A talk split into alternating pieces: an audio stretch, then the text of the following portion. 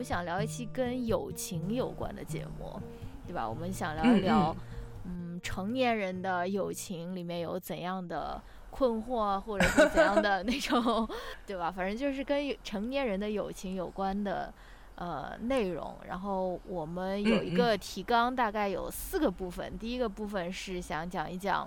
能不能和呃政治立场不一样的朋友呃的人做朋友，对吧？如果你和朋友政见不合，会怎么办？然后第二部分是我们想聊一聊友情中的阴暗面，比如说会不会跟朋友吵架呀？会不会嫉妒朋友啊？会不会觉得有时候自己不是一个很好的朋友？后面 第三部分，这个题目特别好玩，这个是你起的，爱情啊不，友情向左走，爱情向右走。我当时看到时候我就狂笑，对，我就想聊聊。好像那种以前那种就是很土那种综艺，什么什么红灯绿灯，大风吹。对的，反正就是想聊一聊友情和爱情的一些关系吧，比如说。那到时候再说吧，具体的。最后一部分，我们就想跟大家分享，我们有没有什么维护、维系友情的一些小窍门或者小撇步。对，这个就是我们今天大概想要聊的内容啦。因为这个话题是 Francis 你想起来的嘛，对吧？因为但当然我也有很多想要分享的了。就是你提到这个话题以后，我想啊，我我真的也有很多想要说。但是要不要我们先从？呃，你的一个比较具体的一个烦恼，开始聊一聊，就是你为什么，你你这个烦恼是怎样的？然后你为什么想要通过这个烦恼，然后来聊一聊这个友情方面的问题呢？啊，其实是因为最近不是也有一些新闻嘛，就是上周五那个唐山的。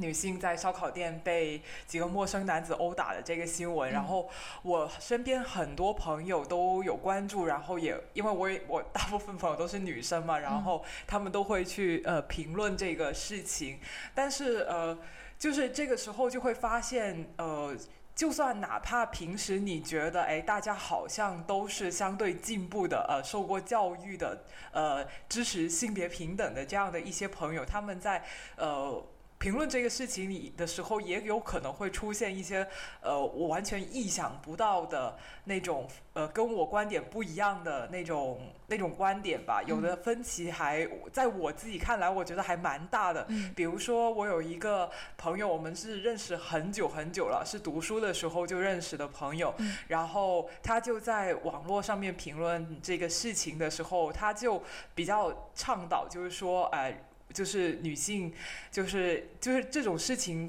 之所以会发生，还是因为女性太弱了。我们应该要就是强大起来，呃，要要要甚至比男性更强，这样的话就可就不会被呃男性欺负了。大概有这样的一种思想吧。然后我当时看了，我就觉得就是有点惊讶，因为我所理解的那个呃，就是追求就是这种性别平等或者说女性主义，其实并不是说呃把女的变成。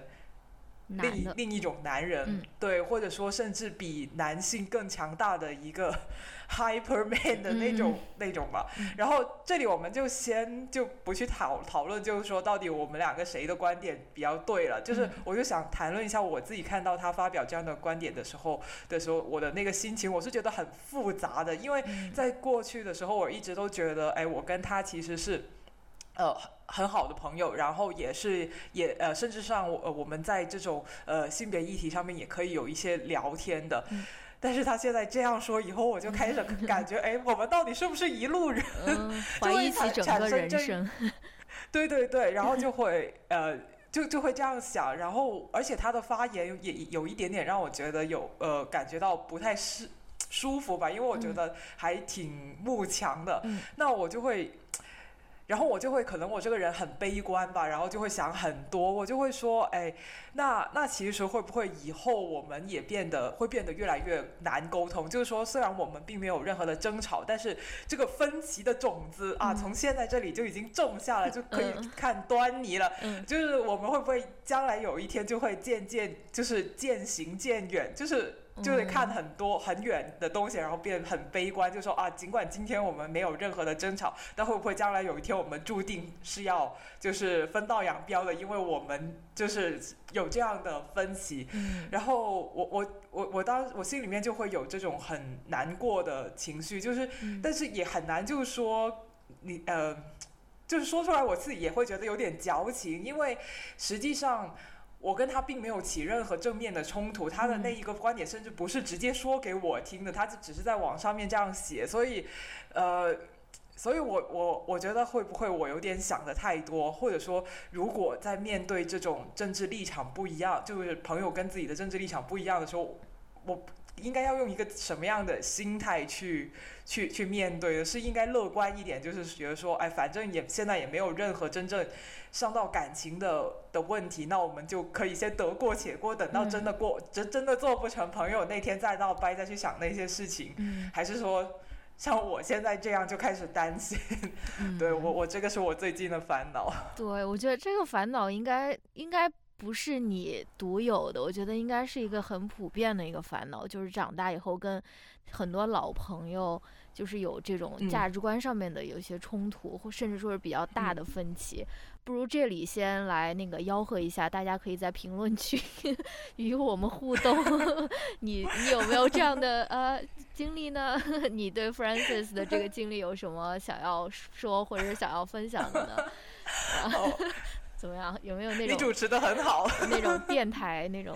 ？DJ 的那种感觉，就就就有点呼，好像呼吁听众打我们的热线进来跟我们一起聊天的那种感觉。对的，对的。那我觉得我可以先分享，因为我们写的第一个那个问题，其实就是你觉得可不可以跟政治立场不同的人成为朋友嘛？其实就是你你你问的这个问题吧。然后我也回想了一下我自己的生活，我我自己的人生中，我的朋友们好像挺少。呃，是跟我的政治立场就是完全相同的，就是我们总是有一些或或大或小的一些分歧，对吧？嗯。但是我又觉得说，好像，嗯，也不至于说我们就做不成朋友。我们可能就是呃，我们可能没有办法成为那种那种挚友吧，就是特别特别交心，然后跟嗯跟彼此就是呃那个生活有很大很大重叠的那种人。但是我觉得，如果成为一个比如说呃。比跟一起逛街或者一起吃饭或者保持友好关系的一个朋友，可能还是有可能的。我我是这样觉得的。嗯嗯嗯，而且就是因为我这个人嘛，我这个人脾气也是没有那么好，我也经常在网上拉黑别人呀，或者说是什么，就是不想跟人讲话。但是我好像确实也没有办法，因为就这样一件事情去拉黑我的一个朋友。尤其是如果就像你的这个情况里面，他如果是一个时间特别久的一个老朋友的话，我就会觉得说，哦，那我下次就我不就我我就不跟他聊这件事情了，我们就可以聊点别的，对吧？也不至于让彼此都不愉。快，因为我知道好像我们彼此的观点可能都是很难被说服的，所以这个可能就是我的一个想法，就是跟政治立场不同的人还是可能可以成为朋友的，但是就是可能不能成为那种特别特别好的挚友。然后我还有我还有一个想法就是。呃，就是我觉得社交网络有的时候，因为我们我们很多时候发表观点都是在朋友圈或者在微博啊或者什么，很少就是在彼此真正的面对面的交谈中发表观点。我觉得这种社交网络它有可能会扩大我们对一个人的误解，或者说是诶，不是说误解吧，你可能对他没有误解，但是他会放大你对他的那种情感。我觉得有的时候是这样的。就是我自己曾经有过一段就是特别拧巴的一一段时期，具体是什么就不说了。就是感觉看谁都不顺眼，然后就觉得我最棒，我最酷。然后，但是我 最后呃走出那段时间以后，我在现实中真的跟跟大家进行交往交流以后，我会觉得说，哦，其实很多人在现实中交流的时候，其实是没有网上的那么多的。偏激对偏激或者戾气啊什么的，其实，呃，你如果真的想跟一个人在现实中成为那种彼此陪伴、彼此关心、支持的朋友的话，可能这个政治立场方面没有我们想象的那么重要。我不是说不重要了，我觉得如果真的是非常两极的那种，我觉得还是可能不行。但是，我觉得它可能没有我们想象的那样的重要。对，我不知道你有什么，你有什么看法吗？就是这个第一个。哦，我觉得你刚才说的是呃很很对，很好。我觉得，嗯。就是可不可以跟政治立场不同的人成为朋友吗？我觉得，就是如果这个人本身是个新朋友，就是之前不认识的，然后如果我跟发现跟他政治立场不一样，那可能我就不会有很大的欲望想要跟他继续做朋友了，就是或想要深入跟他深入发展，呃，了更加了解他。但是我觉得这个，嗯。困难的点就在于你发现过去很好的朋友，对啊，你们一直是老朋友，以前可能甚至呃，在你小时候你们是很亲密的，就是一起上课，一起去打饭啊，什么是就是无话不谈那种朋友。然后到了某一个时间点，你发现大家在政治立场上面是不太呃一样的，而且甚至可能在有一些些方面的时候是完全对立的。这个时候就会觉得有一点点的心塞，就会可能。嗯，我我觉得会有这种感情，是因为呃，我自己有一个这样的预设，就是我会以为或者觉得说，如果两个人他们的政治立场是相近的话，那样会有一就是就说这个友谊是建立在一定对于某些事情一定的共识上面的。那一旦这两个人当中，他们生活方呃出现了什么样的事情啊，做了些什么，就另外一个人都会比较容易的去。理解对方，对吧？就比如说，我随便举一个例子啦，就比如说。假如两个朋友里面，然后如果他们两个人都是女权主义者的话，那其中有一个朋友，如果他在呃，比如说他在职场上面遭遇了一些性别不平等的事情，他向另外一个朋友去分享的时候，那那那个朋友，因为他也是一个女权主义者，他就能够特别理解他他的这一种不公，而不会指责说，哎，你太矫情，你想太多，你为什么不去适应这种呃职场的什么狼性文化之类？对我，所以我我自己是有这样的一个呃。想法，所以我就会很担心，就是说，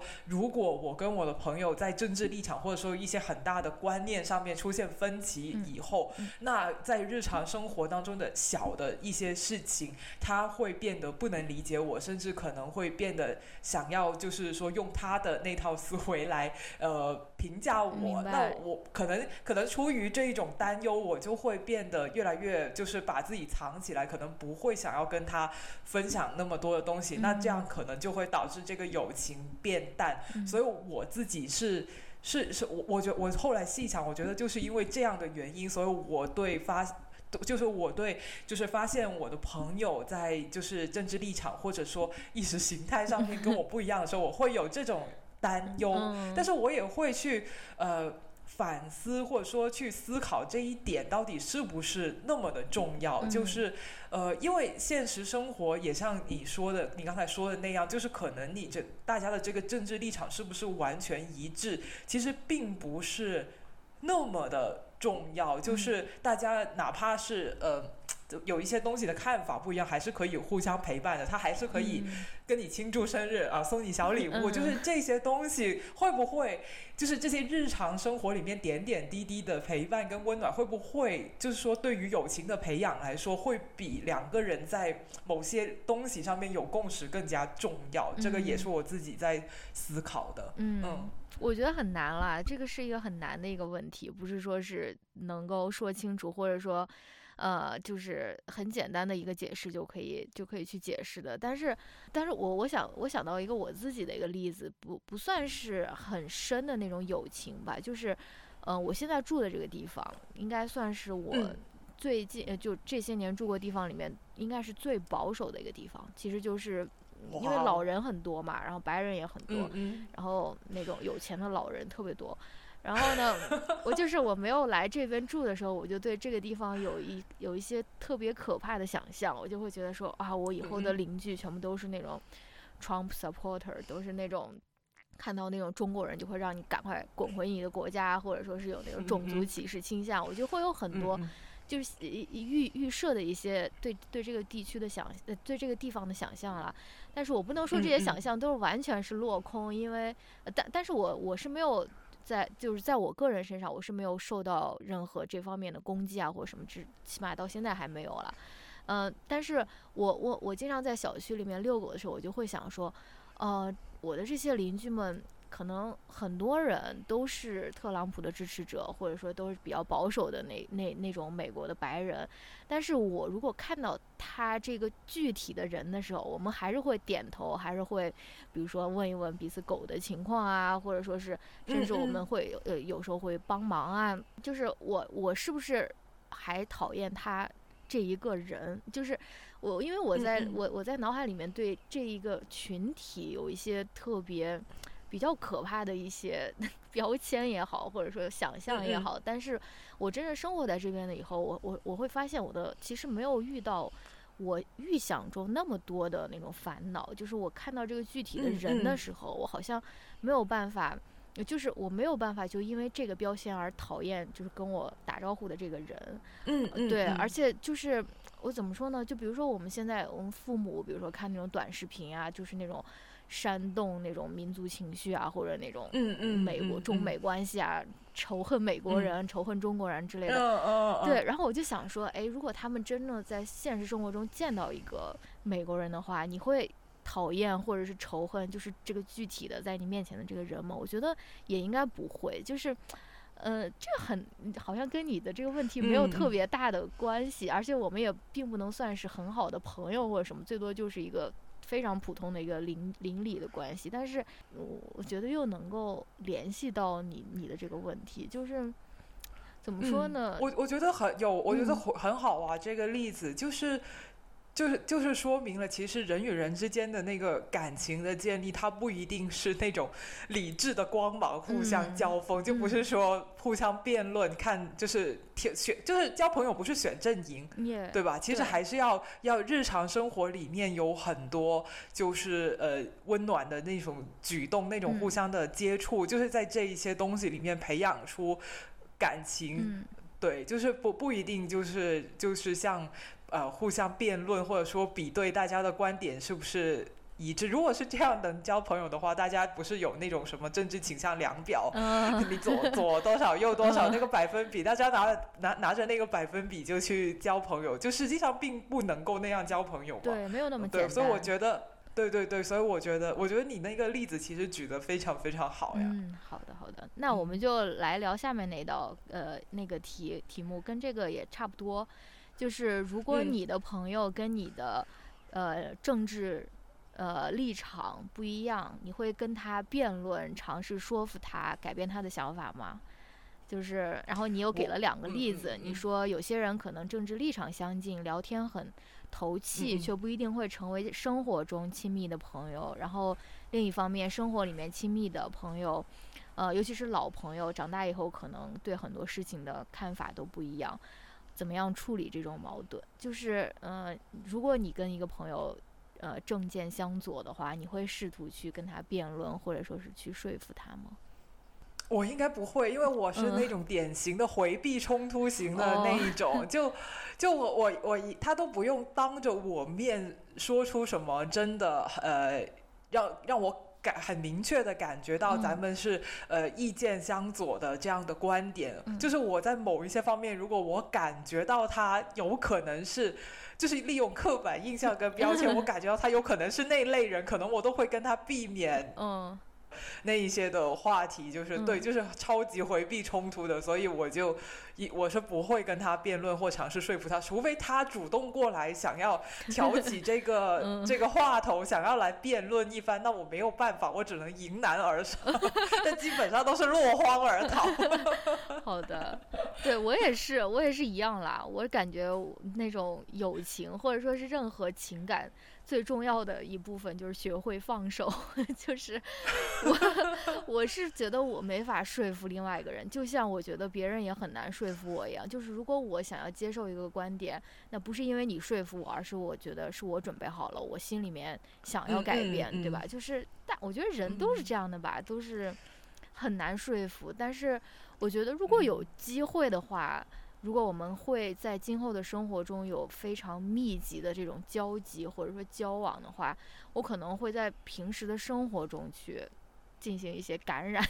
对他，就是通过自己的那种更长时间的那种行动啊，或者说是那种呃语言或者说是交流来感染他吧。当然，我也有可能会被对方感染，这都是这个相互的。所以，对对对我感觉我更倾向于这样的一种方式，就是对。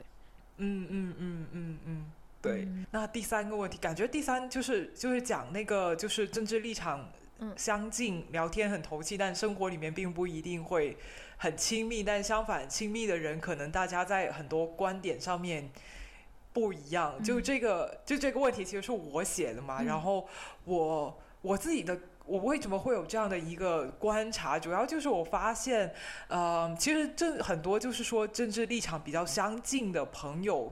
其实都是后天就是自己已经长大了，有自己的比较一个独立的意识跟自主的意识以后，你主动去选择的那一些朋友，才会是政治立场跟你比较相近的那些朋友。然后，呃。然后很多时候就是可能这些政治立场相近的朋友都是通过网络上面认识，因为可能大家在网络上面发表观点，你会发现，哎，这个人跟我想的很像，然后呃，然后呃，有有可能会一直只是网友的关系，但是也有可能有一些就会转回线下的友情嘛，但是。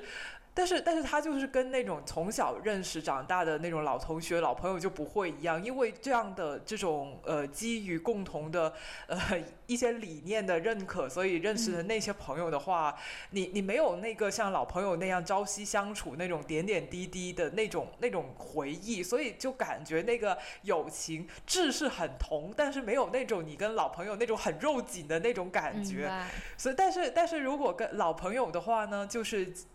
就是因为从小什么都一起长大，然后大家培养了一种很亲密、很熟悉的那种关系嘛。然后我自己经常就会有一种，就是觉得，呃，因为我们互相陪伴那么久，我们对对彼此都那么熟悉，所以我经常就会预设对方其实是跟。我一样的，但实际上对方是跟我我不一样，可能有很多想法都是不一样。然后到那到我发现咱们不一样的那个时候，我就会特别的生气，我就觉得你怎么能够不一样？就是好像 感觉自己被朋友背叛了，就是友情被背叛了的那种感觉，就会觉得有默默的有一些伤心。我不知道你有没有这种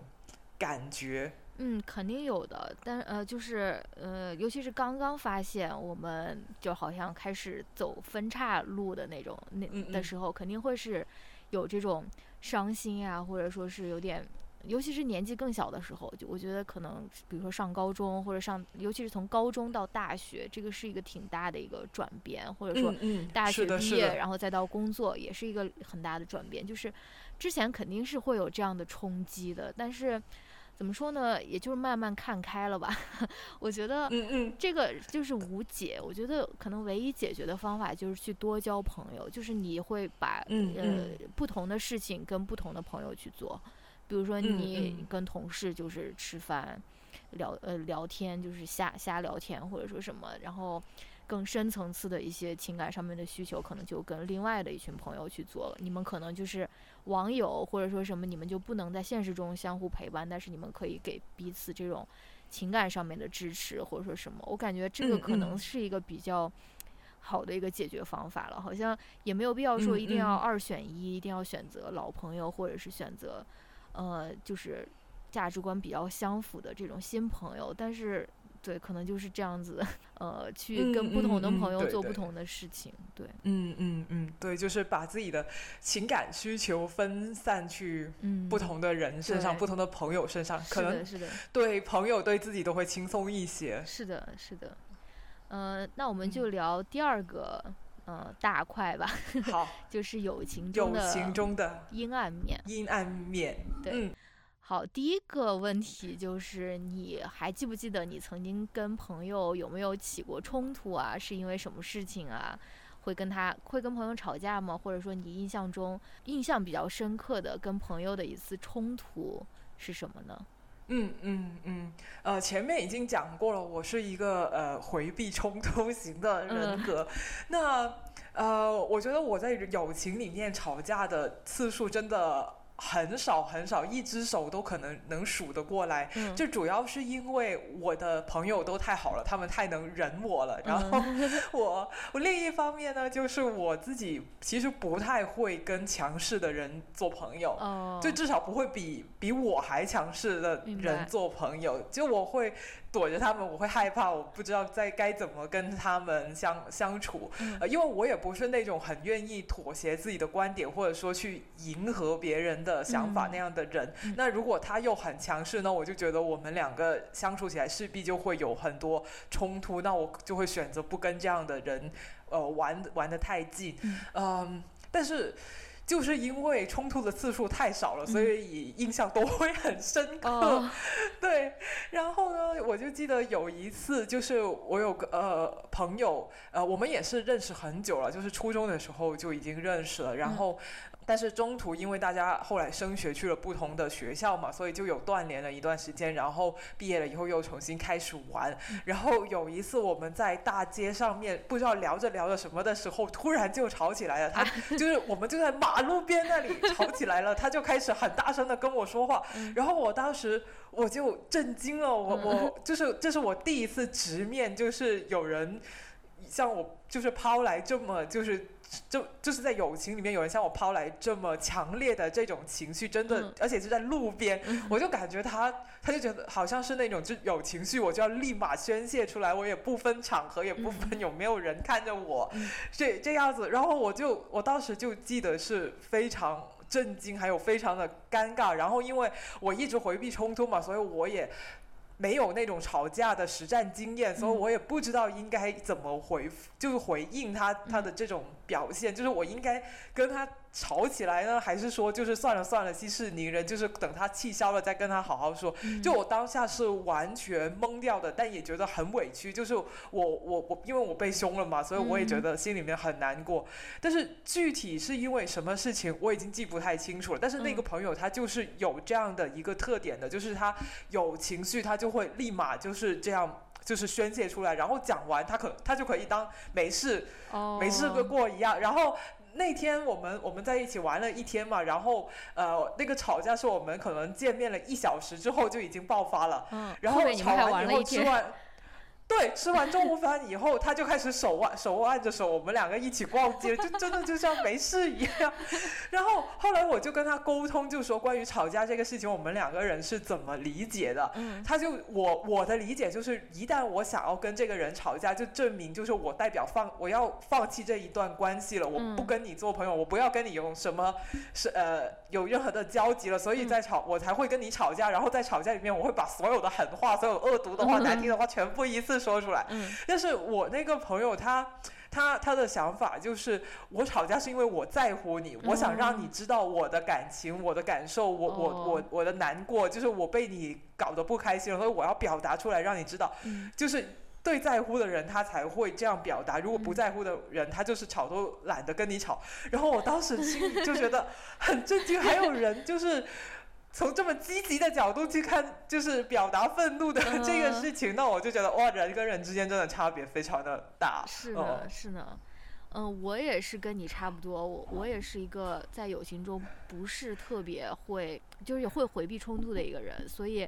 呃，我想不到我我有任何就是非常正面的冲突，但是我印象比较深的一次。是我跟我一个好朋友冷战，就是是高中的时候，他当时应该是我最好的朋友吧。我们当时冷战了有一学期吧，就是我们就不跟彼此讲话。我们平时就是很是同一个班的吗？不是同一个班的，但是我们两个两个班离得很近，然后我们都是文科班嘛，所以我们就经常会 本来会经常串门啊什么的。然后就是我们有一学期都是没有跟彼此讲话，而且。具体的原因我也早都忘了，就是很可笑。就是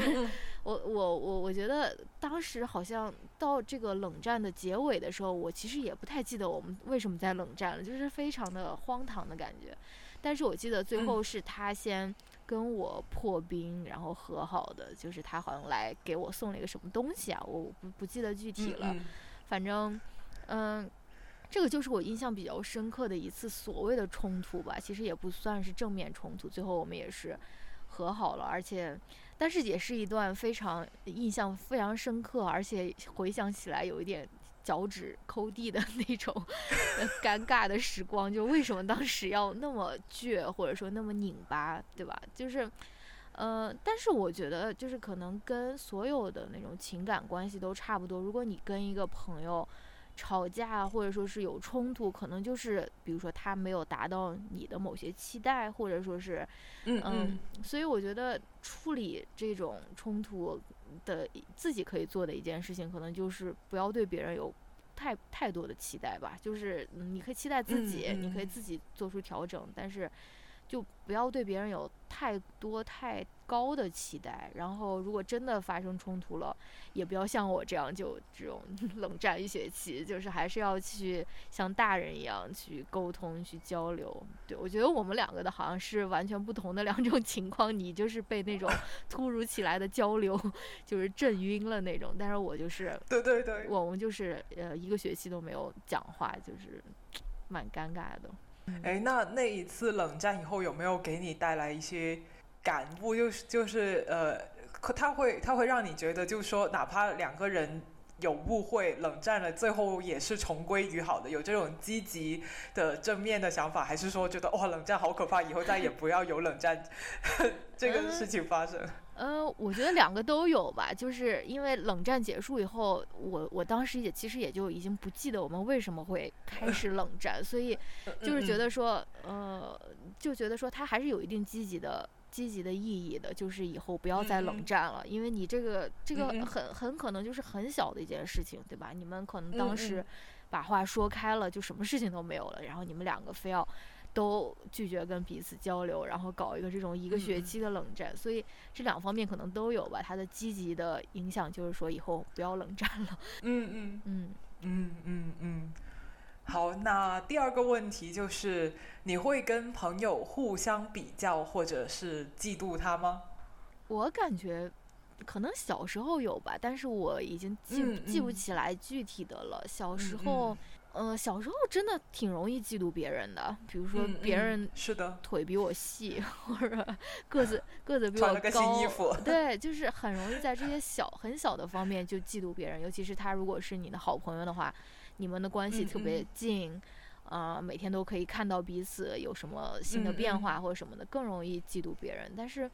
长到这么大，长到我现在这么大，我是觉得已经没有再嫉妒朋友了，即使。我的很多朋友都非常的优秀了，就是嗯嗯嗯，就如果用世俗的眼光看的话，比如说教育背景啊，或者说是现在的工作啊，都是非常非常优秀的人。但是我现在是越来越觉得，就是每个人都有自己的那种 battle，就是你每个人都有自己的不同的这种战战役吧，你要去面对，你要去，每个人都有不同的烦恼了，所以。即使他们是这种世俗意义上面的这种非常非常成功、非常好的人，他们可能也有自己的呃要解决的事情吧。所以了解到这点以后，就会觉得说很难去嫉妒一个人，然后你会心态变得比较好，你就会知道说没有人的人生是完美的，或者没有人的人生是像社交网络上面呈现的，就是那么的好，对吧？所以嗯嗯呃，以前肯定是有这种情况，但是现在长大了就非常非常少了，几乎没有了。嗯嗯，那你呢？嗯嗯嗯，我我在我也是跟你一样，就是长大了以后就不太多了，但是小时候真的很多。然后我我印象非常深刻呢，就是小学的时候，我们班上有一个女生，她成绩非常非常的好，而且人呢也是那种很乖巧的，就是成绩好、纪律又好的那种那种类型，就老师特别特别的喜欢。然后我呃我的成绩跟她差不多，但是总是就是。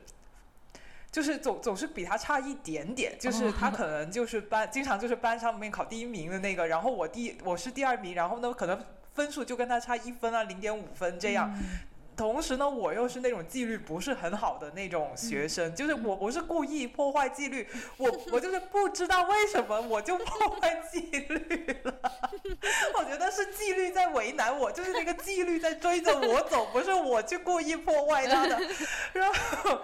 所以，所以就是。所以我就对对他有很大的敌意，就是觉得呃，就是他是那种更讨老师欢心的，更喜欢老师的那样的一个一个学生，同时自己也会觉得很沮丧，就是为什么总是他的成绩比我好，而且而而且是好那么一点，就是既然我们两个水平都是差不多的，为什么就不能有一次是我比他 要好一些呢？对吧？然后小时候就就会很很嫉很很嫉妒他吧，然后甚至心里面就是对他有把他想成了一个假想敌。就是一个我要去就是跟我竞争的人，跟我就是就是，然后呃，就就很有有有一些很奇怪的这样的情绪，然后然后小学有可能有两三年都卯足了劲，希望能够考过他，对对，这样子，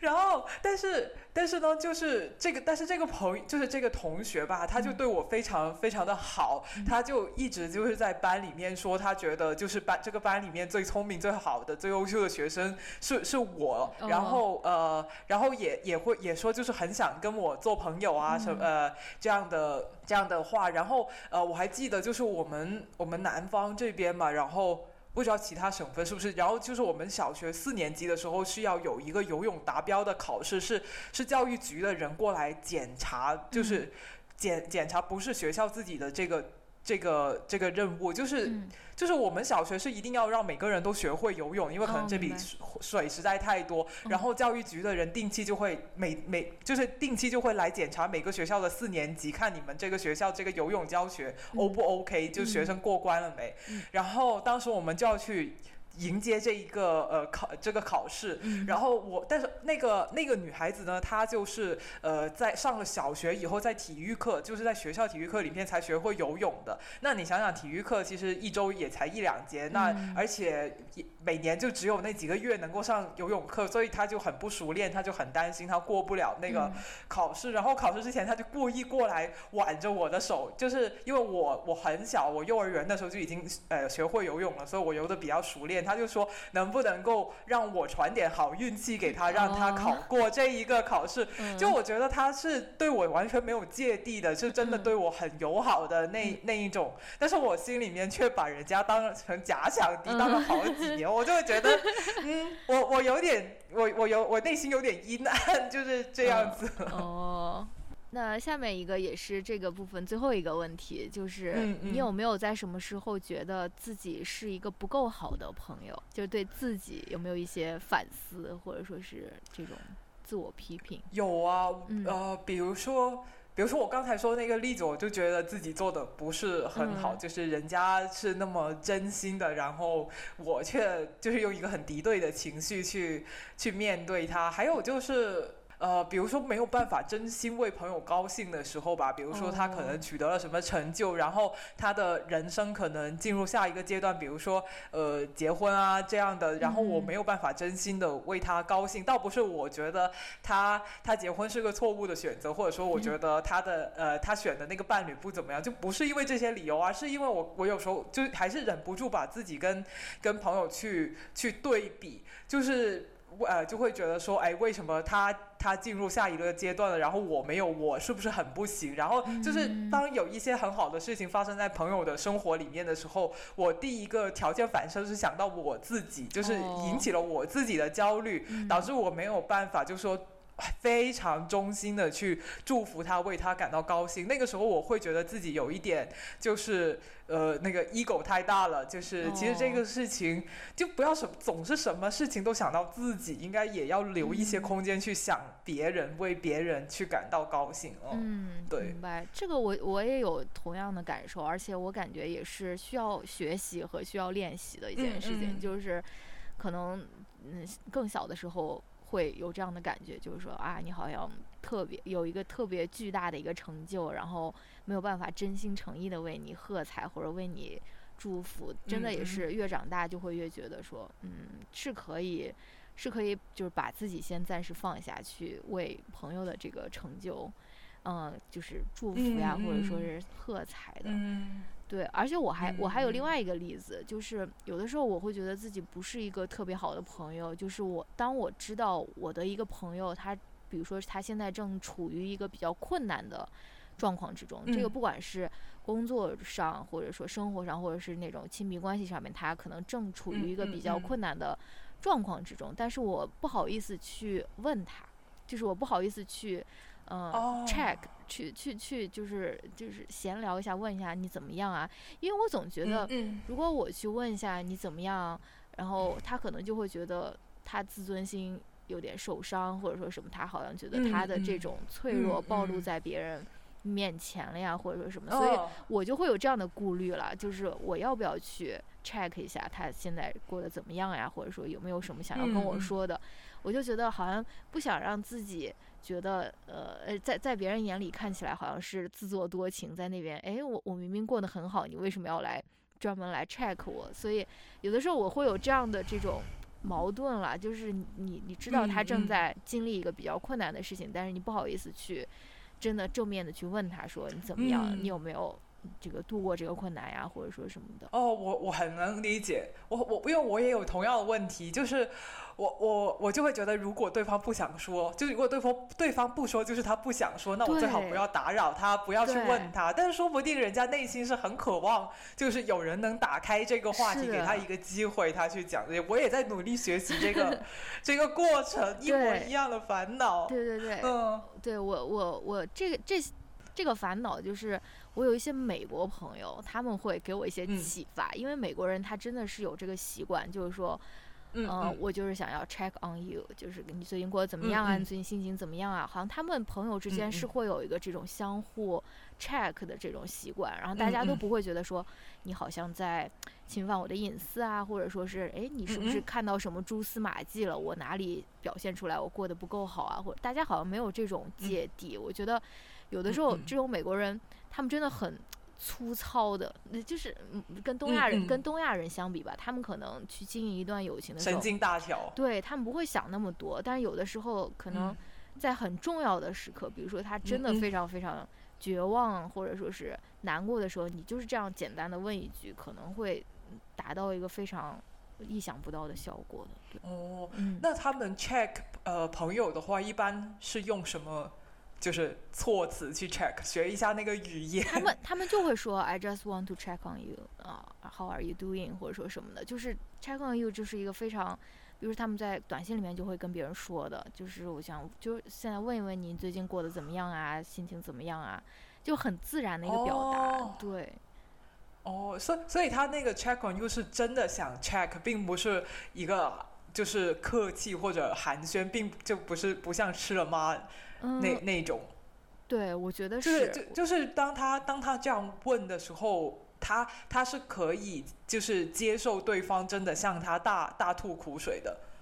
嗯，我觉得是可以的吧，但是我也不确定。我觉得如果你们已经是比较亲密的一个朋友的话，就是我我我，就是我写这个答案的时候，我想到的是我比较亲密的朋友了。我觉得是可以，是可以哦。接受对方对吐吐吐吐苦水之类的。嗯嗯嗯，那那倒挺好的。嗯嗯，因为有时候我我觉得我自己会搞不太清楚，就是他他问你最近过得怎么样，就是只是客套一下，就是打打招呼那种，还是说他真的准备好，就是说你可以向他倾套一倾吐一些就是烦恼啊或者负能量方方面的事情。有的时候，如果我自己的直观感觉就是他只是呃随口问问，像一种问候的话，那我可能就只是报喜不报忧这样。对。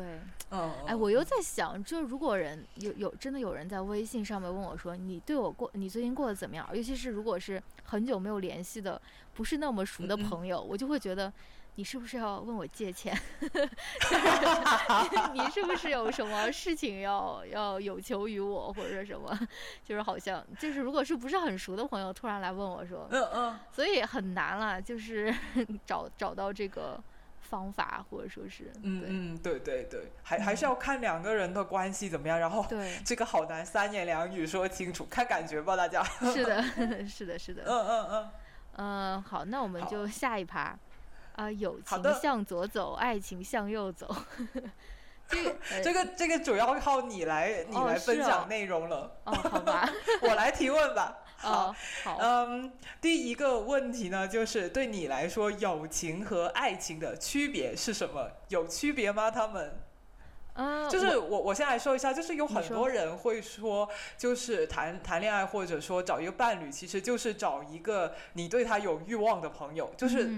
就是情人比朋友的这个这个就差别就在于你对朋友是没有那个性的欲望，但是对情人会有。除此之外，他们两个其实是差不多。那你会认可这种观点吗？嗯，挺认可的吧？就是我觉得我的 我的伴侣就是我最好的朋友吧，就是嗯，毋庸毋庸置疑，他肯定是我最好的朋友。然后我是觉得友情和爱情其实区别不大，就是，嗯，如果硬要说区别的话，我可能就会回到我们第一个那个问题，就是我可能没有办法跟政治立场不一样的人成为亲密的爱人。但是，但是我们可能可以成为一个好朋友。就是我觉得友情和爱情，它都是需要，比如说非常基本的那些元素了，比如说平等，然后尊重、支持啊、信任啊那些的。所以，呃，就是一个程度的一个区别。就是当然，嗯嗯嗯，对，但但是你说的这个呃欲望方面，我觉得应该也是。但是对我来说，可能嗯那种。呃，不能说政治立场，就是如果能够我们能够更能够聊更深层次的那种天的话，他可能真的是可以激发我对他的欲欲望或者说感情。对，所以其实跟你说的也是一样。但是我觉得本质来说，我觉得区别不大，就是它都是需要很基本的那些人与人之间沟通和交流的一些嗯要素的。对，那你怎么觉得？嗯嗯。我我的看法，我的看的角度可能有些独特，就是我觉得有一些在爱情，没有一些在友情里面大家可以接受的状况，在爱情里面可能是很难接受的。比如说友情的话，我们可以分深浅，比如说我们有很亲密的好朋友，有灵魂。伴侣 soul mate 哦，灵魂伴侣伴这个伴侣不一定是是有浪漫关系的伴侣啊，你可以可以是很非常聊得来，有共同爱好、兴趣爱好的那种朋友，也可以是灵魂伴侣嘛。然后，但是也也可以有酒肉朋友，也可以有君子之交淡如水，就是你可以根据你自己的舒适度，就是呃，你去你去决定这一段友谊的深或者浅，呃。你如果你跟这个人可能就是你没有准备好，对他有一个很深层次的这个自我暴露，或或者说你你你最近就是没有这个精力去搞一段很深刻的友谊了，又或者种种的。让你觉得你不想跟这个人深交，那那你可以跟他保持一个比较浅层次的那种友情，对方也不会觉得你这个人怎么样，因为大家都可以接受，就是友情它是可以有很多个层次的。但是在爱情里面，我自己认为你就不能够说控制他的那个深浅，因为我觉得如果两个人一旦想要发展，就是一段。爱情的话，肯定大家都是有一个目标，就是说希望我们的感情能够越来越深，就不就算不结婚也好，也会希望我们的方向是越来越感情越来越好，越来越深厚，对大家的了解越来越多。所以你就不能够说，呃，到了某一个程度，你开始觉得就是啊，我我觉得到这个程度的亲密就够了，我不想要再亲密了，因为再亲密可能就会让我觉得很累赘、不安全感，我不想要更深的自我暴露。就如果其中就是在爱情里面，其中有一方有这样的想法的话，那他很可能就会对另外一方的人造成一些冷漠啊、冷暴力啊，这这样的会会伤到对方的感情，就是对方是。会会很失望，会很伤心的。但是如果在友情里面，你你你其实是被允许去控制这个交往的深浅，你可以就维持在这个程度的亲密不往下推进，但是双方都会觉得很 OK，不会有感情的受伤。这是我觉得友情跟爱情不太一样的地方。对对对，没错。因为你如果跟一个人真的相爱，或者说是。进入一段亲密关系，你们真的是要那种重度参与彼此的生活，就是很难能够隐藏一些你心里面的想法或者说什么。所以，如果真的是有重大的分歧的话，那你们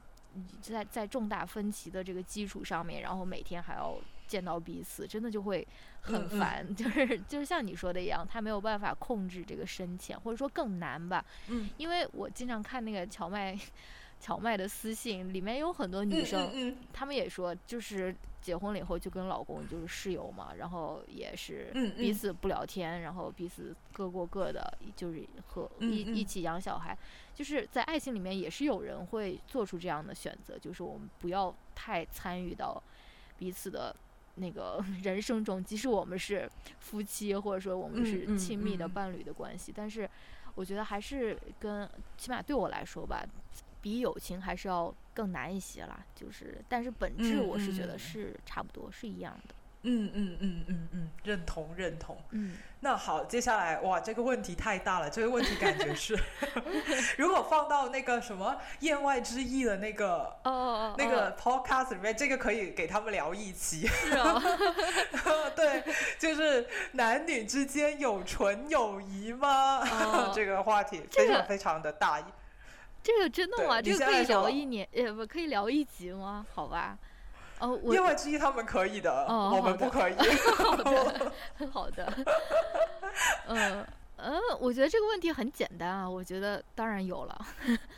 嗯嗯，因为我觉得你如果相信人和人之间有纯友谊的话，那男男人和女嗯人之间肯定也有啊，因为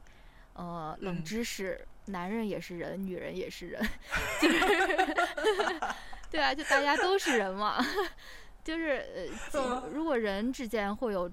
会有有纯友谊的话，那嗯那男女之间肯定也有了，我是觉得是这样的。嗯。我觉得我们之所以因为这个问题经常被提起来，尤其是在对对对，比如说那种相亲节目或者婚恋节目里面，经常就是嗯。比如说男朋友就会问说，哎，你有多少异性好友啊？或者说，呃、女女朋友会问说，哎，我们两个在一块儿，你会不会删除你微信上面所有的异性好友？我就觉得，嗯嗯呃，我觉得这个就是我们生活在一个这种父权制的这种异性恋。还有这种单偶制，就一人只有一个伴侣，嗯这种社会里面，我们就好像我就限制了我们对于友谊的想象力，好像男的和女的就要互为彼此的那种嗯，性猎物啊，或者什么，就是我看到嗯。一个人，他就是要 呃我的这个有可能的潜在发展对象，对吧？就是好像就是父权制限制了我们对友谊的 想象，对，就是彼此都是觉得说啊，好像，而且如果你的伴侣有一个好朋友的话，如果他又恰巧嗯。是一个异性，你就会非常紧张，你就觉得他会取代你的地位啊，或者说什么。很有意思，我之前好像在另外一个呃，在我们那个呃读书三群里面吧，有一个女生，她就在那边分享嗯。说，她发了一张，我不知道是她还是她朋友啦，发了一张嗯。那个毕业的时候还是什么的那个大家的大合照，然后她说，诶，我就看到我们班的两个男生就在下面互相回复，然后一个人就给另一个人说，啊，比如什么左边第几个人很白很好看，然后说加油，然后另外一个人就给他回复说，反正就是就是就就哪一个女生更好看啊，或者什么就在那边进行回复，然哦后他就他就觉得说有点 Oh 奇怪，就是好像他们就是有一种那种选妃的心理，就是啊好像。看到一个女生的那种集体的照片，他就要开始选，说，哎，哪一个我可以发展成我的这个以后的婚恋对象，然后哪一个谁是比较白，或者或者，我就觉得啊，这都是什么？就加油，加什么油？你在加什么油？我就，哎，就是很很想吐槽一下，但是跟这个也有点相关了。你刚才讲那个，就说，呃，就是男同学对女同学的这个，我好像选妃一样这个行为。嗯哦，我在那个桌游，就是李智慧的生存游戏，就是那个韩国发明的一个女性主义的游游戏，就是他就哦。讲李智慧这个人，就是他他从出生到长大，他所要面临的那种性别不公平啊、性别歧视啊的那种嗯。情景，然后就就他就有一个桌游，然后每他每一张卡上面就会写一个很很很棘手的情景，然后下面有 A B C D 四个选项，这四个选项没有一个 是是是是好的选项啦，就是嗯。就是，然后然后呃，然后你就通过选这个选项，它就会给你相关的这种得分，然后最后嗯。就是扣分或者是加分，然后你扣光了你就你就死了，哦。然后就就这样的一个游戏，就是让玩家去体验这个呃女性生存的时候她所要面临的种种困境。嗯。然后当时其中有一张卡，我玩的时候我抽到的就是你说的这个、嗯这个情境，就是说这个李智慧他升上了大学还是高中，然后在开学典礼的时候就听到高年级的学长对学妹们就是打分，哦就说那个是九十分，这个哦八十七分，这个这个怎么怎么哦写的，然后你。当时我玩的时候，我就觉得不会吧，真的会有人做这种事情吗？然后你刚才分享这个，我就立马想到了，确实，他看这个桌游也 对，也没有说太太离谱、太夸张。嗯是的，嗯，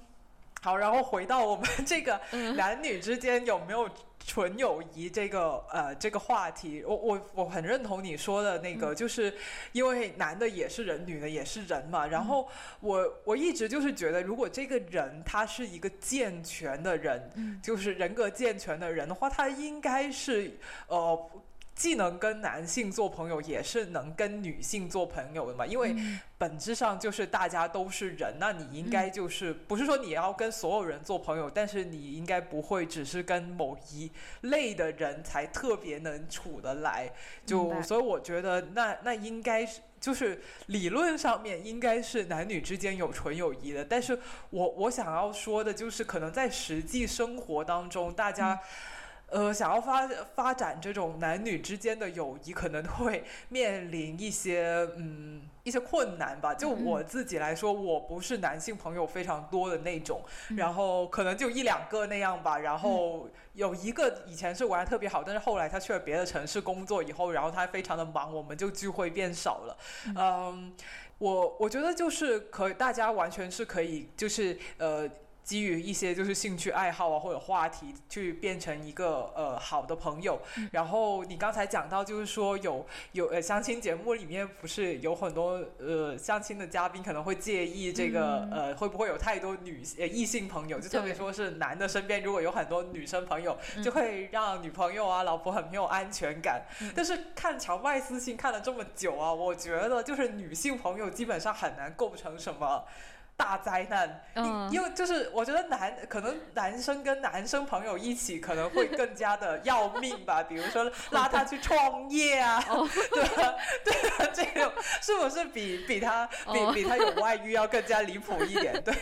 就就就这样，嗯，然后我我会觉得说，就是我跟男男生就是尝试就是跟他们交朋友的时候，我觉得自己觉得不算是特别的顺利的，因为嗯。可能是我自己的问题，我有点不知道应该要怎么样去跟他们相处，而且很多男生，我觉得他们也不是太会跟女生去打交道，就呃，他他可能他们熟悉的那种交友的方式是他们跟男性朋友之间的那种交往，就称兄道弟啊之类的，很很很有毒男子气概的那种方法。然后他们也有一些，不是说所有男性哈，有一些男性他们会。他们也不知道如何把女性当做是朋友这样的角色去看，可能他们更习惯的就是把女性当做是一种性资源，一一个一个可以。恋谈恋爱的这样的一个一个对象，不管他是说你是丑女也好，说你是女神也好，其实他都是只是把你当做是一个发展浪漫关系的对象，甚至一个性资源，他并没有说把你当成是一个呃平等的这样的朋友去看待。哦，这这是我觉得我们在跟。男生就是交朋友的时候遇到的可能会一些很不舒服的点，然后我自己的话，我有我曾经有一段时间会有过这种比较呃畸形的心态吧，就是 我我会我会觉得就是呃，就是如果如果这个男生只是想要跟我呃。就是把我当成是一个性的资源，或者是只是想跟我发展这个浪漫关系的话，我会觉得，嗯，这个人有些居心不良，就是你不是一个很进步的的这样的一个男的，对吧？就是不，然后，然后，但是如果他又只是想跟我。交朋友的话，我就会心里想，哎，你是不是在侮辱我？就是你觉得我没有这个魅力，对吧？尤其是如果我发现你的女朋友还是一个特别漂亮的，然后你跑过来跟我说，我想跟你做朋友，因为我觉得跟你很聊得来，我们有共同的话题，有有灵魂上的共振，我就觉得这种话听起来像是骂我。哦，明白了。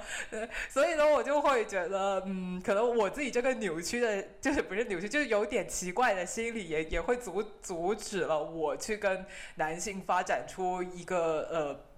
比较好展盛开出这种友谊之花吧，但是我会其实还是蛮期待能够跟男生能有一些正常一点的友谊，但是 该我我自己的感觉是比较难了。嗯，是我我其实也觉得挺难的，就是尤其是在就像我刚刚说的，我们都太习惯就是在这种话语的。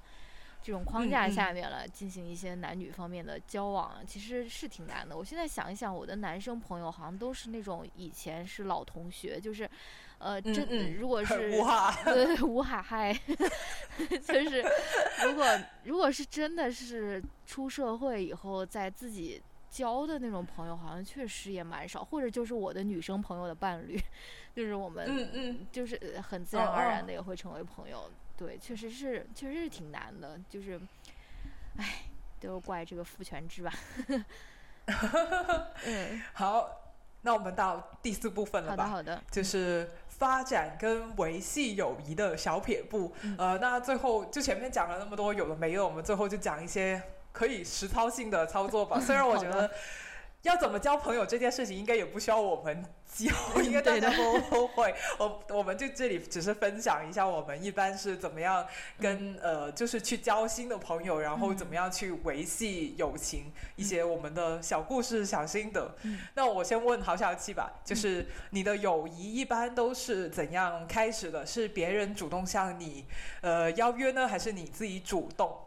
嗯，我是，呃，我都有啦。嗯，我有一段时间，尤其是上高中的那段时间，我是一个特别特别害羞的人，就是非常封闭自己的人。那个时候，我友谊，我的友谊的开始，基本上都是我被外向的朋友领养，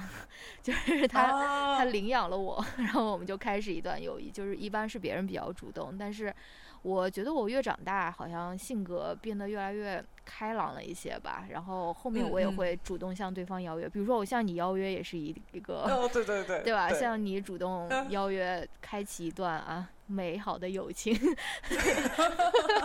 对对对，反正网络友谊，对网络友谊，现在而而且就是嗯。尤其是通过做播客，真的是能够，我们还有那个群嘛，就是能够认识挺多很很有意思的人。我觉得，如果我觉得他很有意思呀，我是会非常主动的向他表达好感，会说呃，我们能不能不是说能不能交个朋友，就比如说会我会主动加他微信呀，或者说是什么的。就是我感觉我越长大，好像越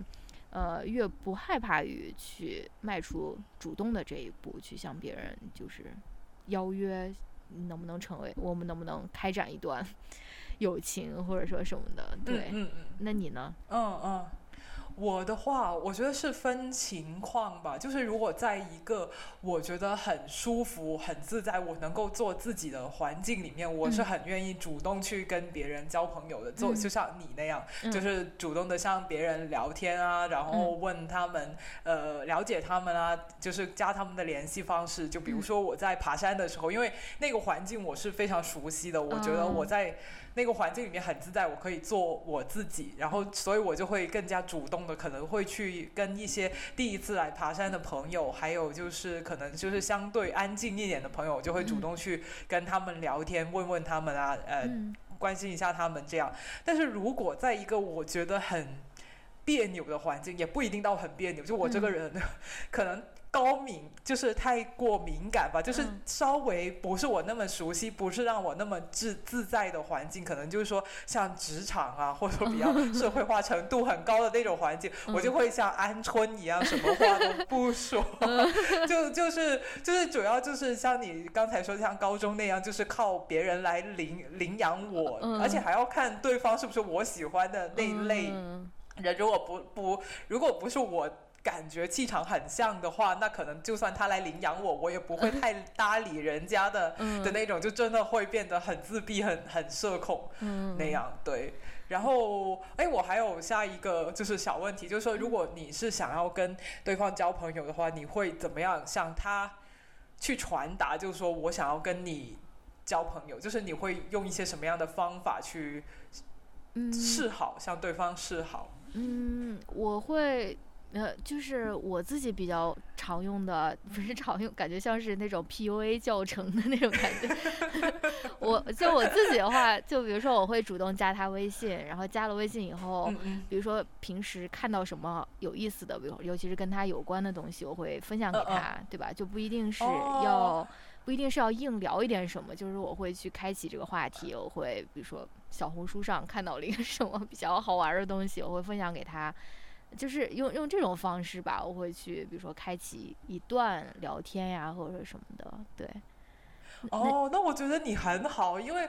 我就是经常那种加了微信以后，我就不知道该怎么办的那种，就不知道如何给刚刚萌芽的哦，友情浇一把水的哦 那一种、那种人，因为我我我也不是说那种冲浪冲的很很很频繁的那种人，嗯因为我不不怎么刷朋友圈的嘛，嗯然后小红书我也很少刷，那可能就是、呃我我经常上就是上豆瓣，但是大家都知道豆瓣有一个不成文的规定，就是如果对方没有告诉你。他的账号是什么？你最好不要主动去问对方的嗯豆瓣账号，因为对吧？嗯大家那个是大家的那个自留地，那个精神病的角落。那所以我就。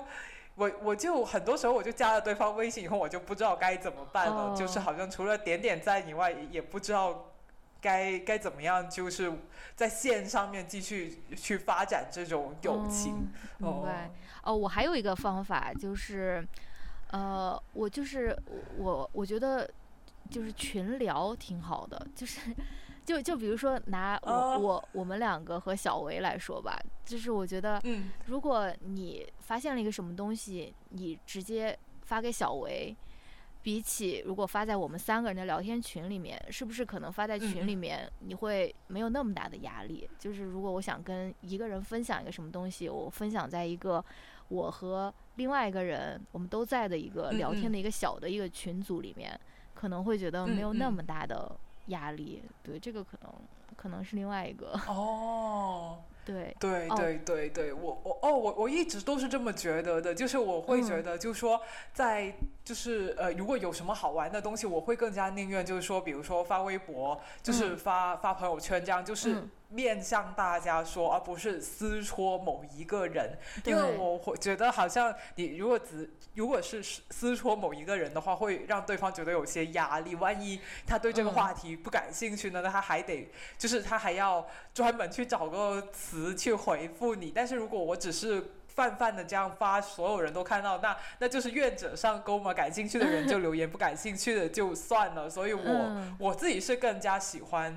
喜欢那样，所以所以不管在现实生活里还是网络社交上面，我觉得我都是那种很淡如水的那种，就是不强嗯求对方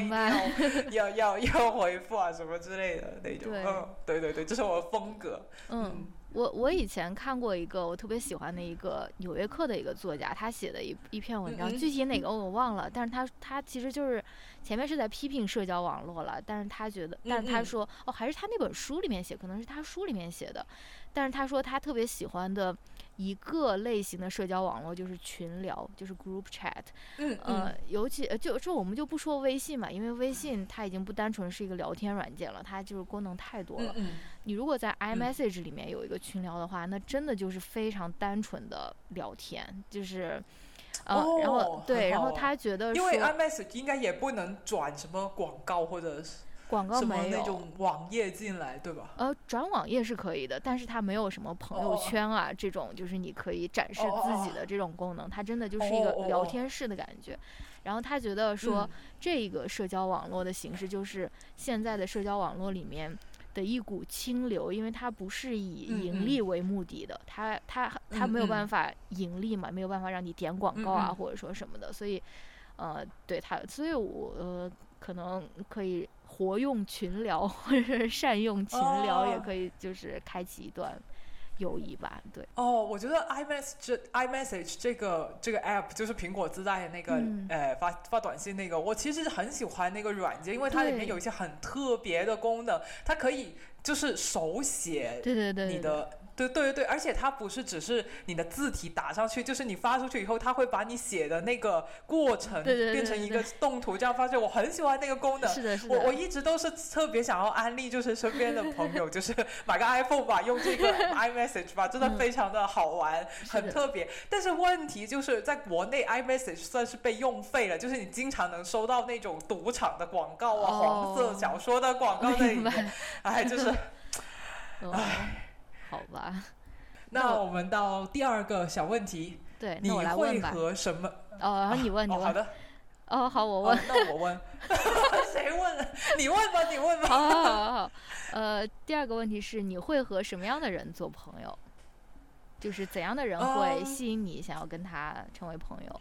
首先，我觉得大家选朋友应该都会有一些共识，就是大家肯定都是跟善良啊、真诚啊、正直啊，嗯就是嗯呃诚实啊这样的人做朋友啦，就是这种人类共识咱们就不聊了，我们就聊一些特别一点的，就是具体会被什么样的人吸引。其实我我觉得如果是新朋友的话，我真的会很难判断，就是说呃。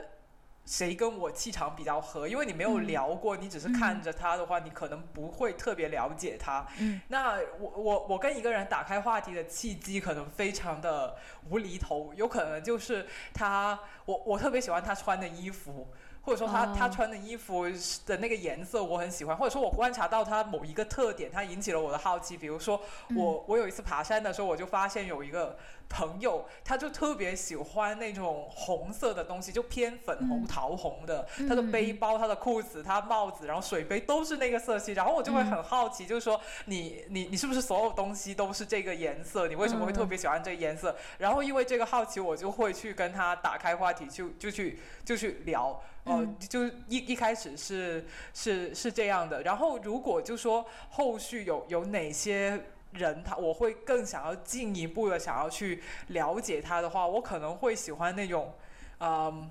就是话不是特别多，但他不是抗拒跟别人交流，但是就是他自己其实内心很丰富，只是他没有说。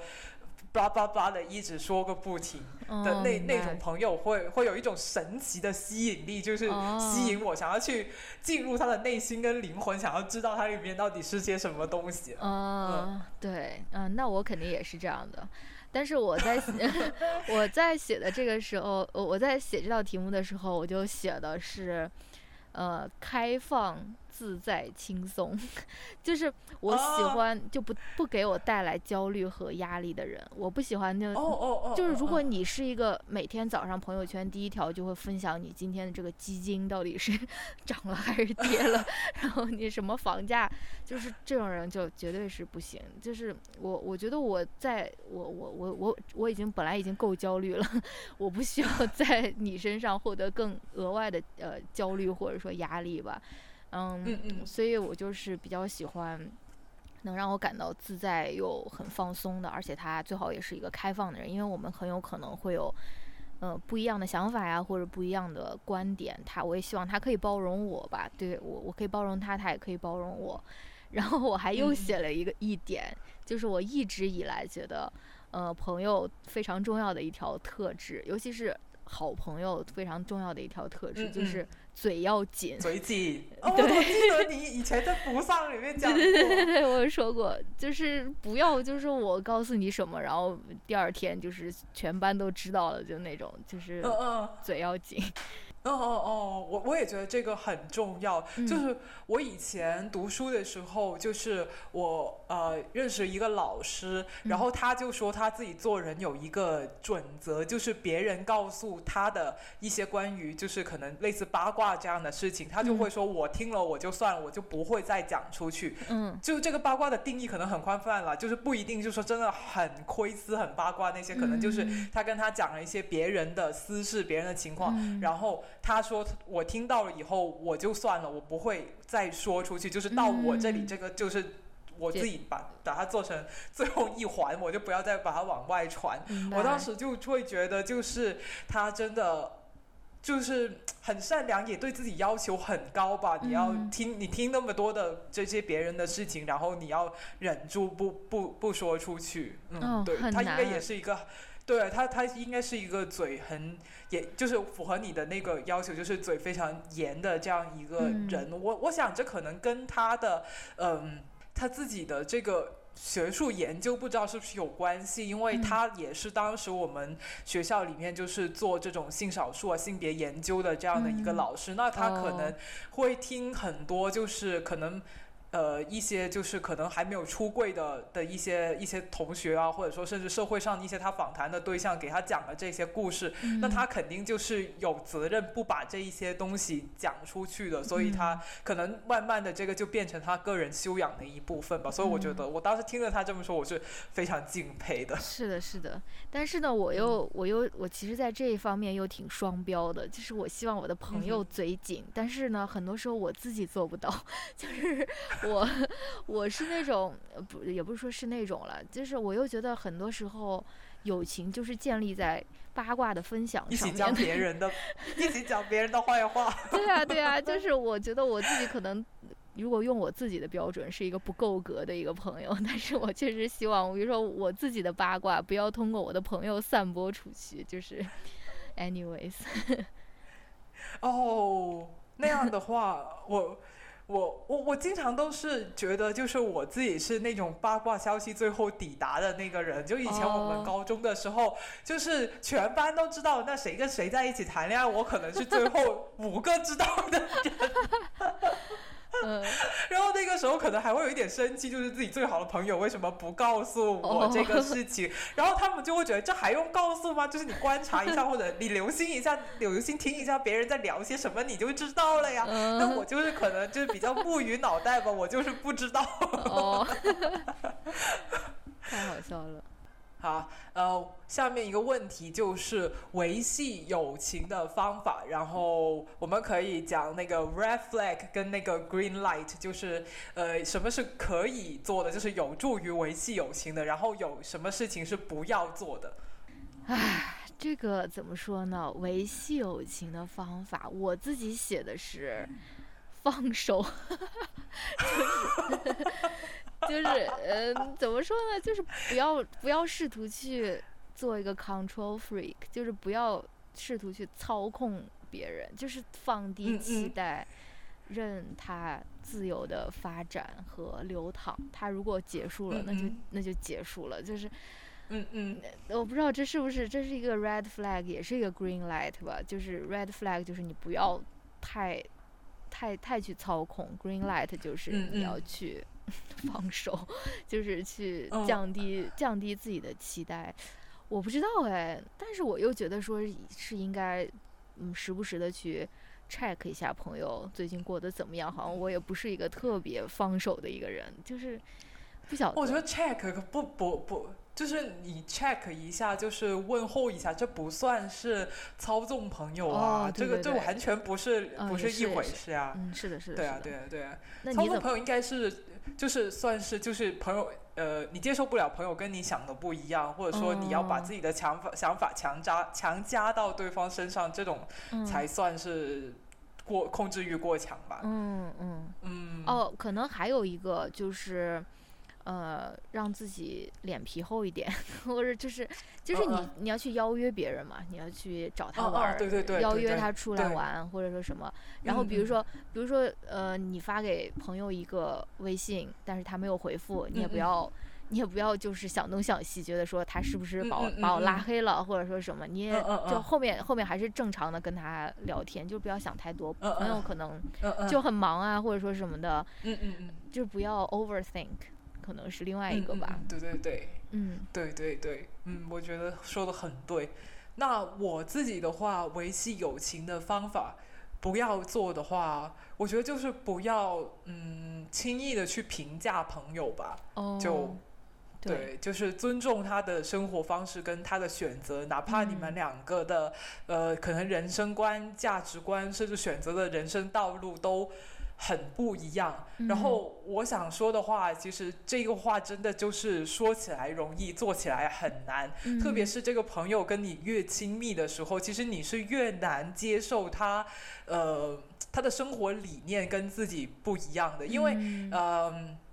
假如就是，比如，比如也。也不用讲了，就是我就是有这样的一个情况，就是我可能就是一个更加喜欢，就是说单身生活，更加喜欢自由自在的这样的一个女生。然后我最好的朋友，她就是相对来说更加喜欢家庭生活，更加向往那种呃，就是传统的这种幸福的这样的一个女女生。然后我们两个认识非常非常久，是很好很好的朋友。但时不时我自己真的就会觉得说。很纠结，因为我就会觉得我们两个选择了不一样的这样的 生活方式，而且这种生活方式，你看在网络上面的这种舆论，经常都是互相对立的，好像就是说那种想要结婚的人跟那种一就是独身到底的人，就会他们有很多价值观上面的冲突，而且双方都有非常大的不安全感。其实大家都明白了。不管你是选择单身也好，选择家庭也好，其实都不能够保证你的一定会幸福，你一定就会快乐。然后很多时候大家没有办法去处理这种不安全感，就把它转化为了一种攻击性，就是嗯想要独身的人就是攻击结婚的人，你们这些传统的人啊，嗯如何不女权啊、婚礼啊嗯什么之类的，这样嘛。然后可能可能。那些就是我，就是我描述在网络上看到的情况，就是那些呃一起支持婚姻的那些人，可能又会去骂，就是想要单身那些人不负责任啊，你们就是这这样这样，就就会其实大家都是内心有很大的不安全感，所以嗯。把这个不安全感转化成一种攻击，呃就我就会提醒自己说，不要在友情里面做这样的事情。嗯，就是虽然我们两个的选择的生活的方式不太一样，但嗯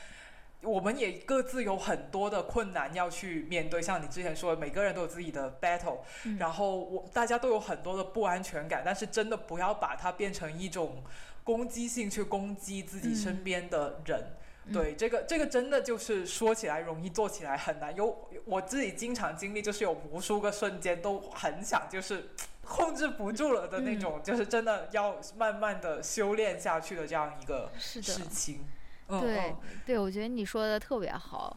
呃，这也让我想到了我自己的一个感受，就是你说的，就是不要 judge 别人朋友的选择嘛。然后我知嗯道，在一段友情当中，尤其是比较亲密的关系当当中，我们很容易就会问对方。呃，关于某件呃，关于自己某件事，比如说他给我一些什么建议啊，或者说是有一些什么嗯意见啊之类的。然后我自己的一个经验是，我觉得别人在问你建议的时候，尤其是你很亲密的朋友在问你，尤其是比较重大的事情，要不要离婚，嗯嗯。要不要分手，要不要就是那种非常重大的人生选择的时候，我觉得比较好的一个回应方式，并不是去给他某一种建议，而是说。呃，嗯你如果你无论选择什么，我都会支持你。就是我觉得，嗯，就是嗯他自己心里面肯定是有答案的。你你作为一个朋友，你不要觉得说我们两个特别亲密，然后我就可以用我的立场去对于你生命中非常重大的这个决定给予你所谓的权威的建议啊，或者说什么的。你嗯更多的其实是，嗯，你陪他一起承担，无论他选择哪一个。嗯，哪一条路之后的那个后果就可以了。我觉得这个是更嗯嗯嗯更重要的一件事情。对对对，而且嗯这个其实是更难，就是嗯更难，因为有的时候可能从我们自己的眼光出发，我们会觉得说那他就是朋友所做的那个决定，一眼看就就知道是不对路的。嗯对，但你还还不能就是说拦着他，因为。嗯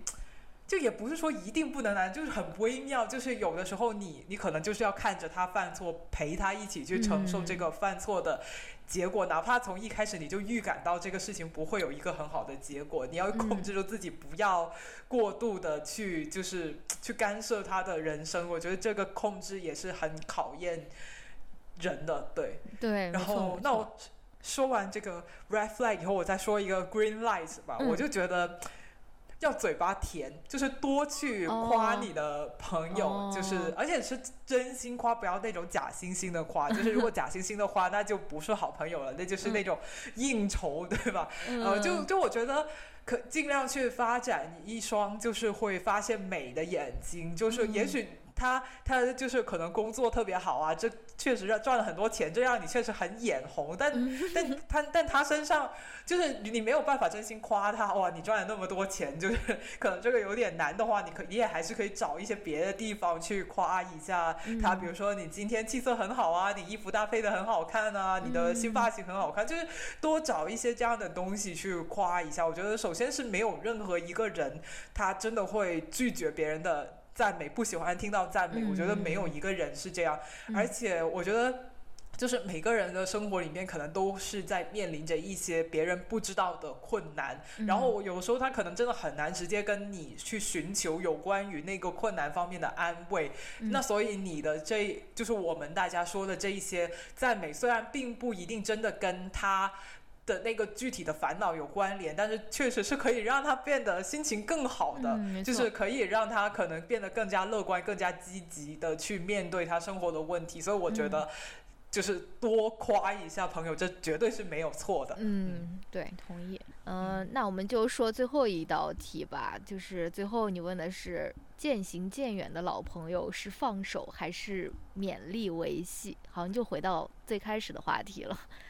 我我是放手的，我我我我觉得我的这个选择不是既不是放手，也不是勉力维系，我我更加喜欢说就是把它冷冻。嗯，像冻卵一样把它冷冻，就 就是，嗯，就是可能比如说有一些呃。呃，我经常会有这样的一些呃经历，就是可能我们呃中学的时候认识的一些朋友，班上面当时不算是玩的最友好、最好的，就是最铁的那那一波同学，但是也是大家很很彼此很友好的。呃，然后升升上大学啊，然后长大了以后，可能因为在不同城市、不同学校，然后不同工作，就失去了联系。我也不会说特别费费力的去去找回他们，然后去联系，但是总会。有在某一个时间点，你们可能会因为同样的事情、同样的兴趣爱好，然后又重新聊到了一起。我觉得这个事情是一定就不一定说会发生在你的你跟每一段友情、每一个人的友情身上，但是它是肯定会在你的生活里面出现的。所以就是说，如果我跟谁就是真的。到了某一个阶段，我们确实是没有什么特别的话题要聊了。我觉得真的确实不需要，就是说又去勉力维系，就是呃元旦又发一条新年好，然后春节要发一条祝你什么牛年大吉。我觉得这种勉励维系反而会让我觉得有点虚假。就是我觉得如果你确实是没有话题了，硬要跟对方找话题的话，我觉得这是一个。在我看来不是很真诚的的的交往方式，那所以我会宁愿把它冷冻起来，放到那个 冷藏室、呃冷冻室里面，然后等到某一天春暖花开，我们又有了对，就是。某一些机缘，某一些话题又可以重新聊的时候，那我就再把它从冷冻室里面拿出来，去解冻我们冰封沉睡的友谊。那那这那个时候，我觉得也会变成朋友的，就不我我自己是没有太大的那个焦虑，就是说，如果我跟某一个人长时间不联系，我们。对方就会觉得我不够意思，我我没把他当朋友，我们就以后都不会是朋朋友了。我我自己是没有太大这个焦虑，我只要我是觉得只要没有重大的分歧，没有说很伤感情的事情发生的话，那那这些友谊都是可以被冷冻起来，将来有一天解冻的。嗯，哎，我也很同意了，就是我我也是放手派的，我毕竟我的这个叫什么 motto 就是。爱是放手的，友谊最重要的是放手。就是我好像也不是会去勉力维系一段友谊的人，对。但是我觉得你说冷冻。呃，冷冻贡丸一样冷冻 朋友是很好的一个方式啊。就是比如说，即使你们不会微信私聊，但是你偶尔给他朋友圈点个赞呀，或者说什么，让别人知道说，哎，我还在关注你，我还在你说想到你啊，看到你发的照片，其实也挺好的。就是不一定所有的朋友都一定要变成那种非常非常紧密的那种关系，对。所以我也是跟你的想法非常 像。那看来在朋友圈点个赞还是挺重要。就以前我不是很很重视这个东西，因为我不是很爱刷朋友圈，因为朋友圈里面有很多人其实并没有说跟我有那么亲近的关系，可能只是一面之缘，甚至是根本没有见过的，然后加上去，然后我就会觉得朋友圈里面有太多就是别别的人，所以就导致我不是很想去刷朋友圈。但是这样的话就会。导导致就是说，有一些其实在我的生活里面挺重要的一些人，他们发的朋友圈我也没有没有去真的关心到、看到，给他们点赞。其实我自己是有一点点觉得，我其实我这样做是有些自私。我只是就是我自己图方便，我懒，我不想看别人的，我就顺带连那些我关心的人我都不看。我对我我。我感觉朋友圈应该出一个分组功能，就是那也无所谓，就是让让我去选择看那些重要的，哦，无所谓吗？我觉得很大所谓啊，因为特别是微信现在还有那个什么仅三天可见，就是三天后的就不能看了。对对对，就是其实我还是在我不爱怎么刷大，就是在社交平台上追踪大家的近况。但是如果我要跟这一个人吃饭见面，我会在吃饭见面之前点进去他的朋友圈看一下他最近做了些什么。哦，就是就我觉得觉得就是这样的话好，就是哎，起码饭桌上面也有的聊嘛，不会问一些很很奇怪的的问题。但是这个时候一点开，发现它它就一条线，然后就只可以看三天的内容，我就会很崩溃。是的，是的。我觉得你要善用，你要善用那个屏蔽功能，你要多屏蔽一些人。就是我屏蔽了好多好多人的朋友圈，就是特别爱转发那种新华社 新闻啊，或者就是我屏蔽了好多人。我我我我的微信好像没有拉黑人，但是我真的屏蔽了很多人的朋友圈，就是。呃，这样自己就会 看上去更清爽一些了。哦哦哦，对的对的对的，确实是可以这样做。我以前有个朋友，就是他被那个同才压力逼得快要不行了，然后他就夜晚很焦虑，睡不着觉，他就打开朋友圈，一个一个一个屏蔽，只可能只留下了他最亲密的、最好的那十几个人的朋友圈是可见，其他的都全部屏蔽掉了。可以的。好，那我们这一期聊到这里，就所有的。问题都聊完了，其实友情是一个特别特别大的话题，我们也只能选一些就是自己比较有有感触的话题来聊。嗯，对。好的，那我们下一期应该就是啊万众期待的 读书分享节目，先立个 先立上一个 flag，然后虽然我们还都没有看。作业，对，我会对尽力尽力完成作业。完成研究生研讨课的课前阅读的。嗯嗯嗯，好。好的。那如果我们听完这一期以后，如果大家有什么友情故事或者说烦恼啊、心得，都可以到我们的呃微博还有小宇宙评论区里面去跟我们互动。那我们这一期节目就差不多到这里结束吧。嗯，好的。好，拜拜。拜拜。朋友，我当你一秒朋友。一世朋友，奇怪过去再不堪回首，怀缅时事其实还有。朋友，你试过将我营救？朋友，你试过把我批斗？无法再与你交心联手，毕竟难得有过最佳损友。从前共你促膝把酒倾通宵都不够，我有痛快过，你有没有？很多东西今生只可给你保守，至到永久，别人如何明白？实实在在踏入过我宇宙，即使相处到有个裂口，命运决定了以后再没法聚头。但说过去却那样厚，问我有没有？确实也没有一直躲避的借口，非什么大仇，为何旧知己在最后变不到老友？不知你是我敌友，已没法望透，推着走，跟着生活流，来年陌生的是昨日。